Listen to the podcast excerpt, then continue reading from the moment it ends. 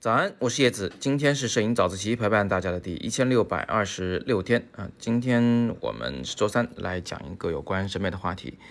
呃，来讲颜色吧，还是。因为昨天我给自己挖了一个坑，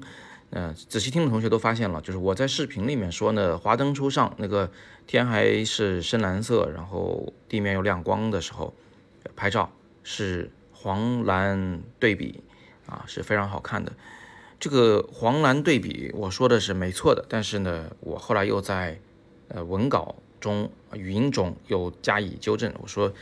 在华灯初上的时候，呃，颜色的关系还不是黄蓝对比，而是橙黄和蓝的一个互补色关系啊。后来 L V Y 同学啊就较劲了，啊说叶老师，您说的这个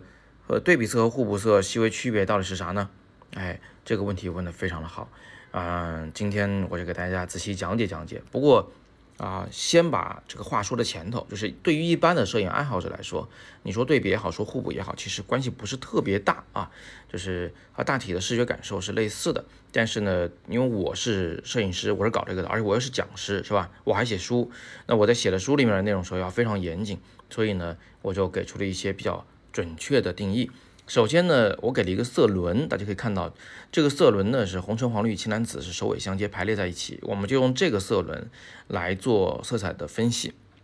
然后在这个色轮上，我们会定义它对面的两个颜色，就整整好对面的两个颜色，互相之间啊这个夹角为一百八十度的两个颜色，它们是一组互补色。那按照这个理论来说，那黄色的对面的互补色呢是紫色啊，嗯，然后橙黄。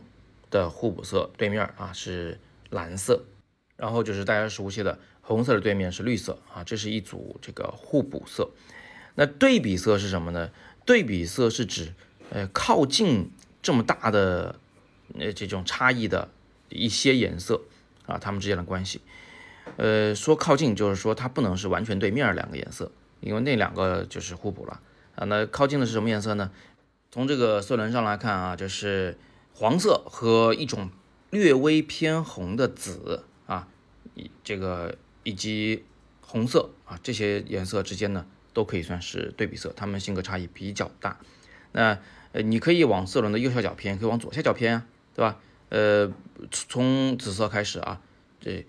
紫色略微偏蓝到蓝色，其实都可以算是黄的对比色，那它们之间性格差异比较大。所以对比色呢，它不是说有非常严格的定义的，它是一个色彩的范围，在色轮上一般指一百二十度到一百八十度夹角之间的这么一种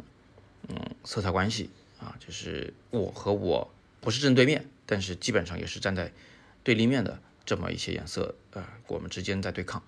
呃，你可以这么理解吧，就是现在两拨人打群架是吧？你是一个挑头的，对面还有一个挑头的。啊，那你这两个挑头的比较冲，你俩之间呢肯定是一组互补色啊。但是你们各自带了一帮小弟啊，你和对面那帮小弟之间，你们其实就是对比色，就不是互补色关系，因为不是直接冲突的关系。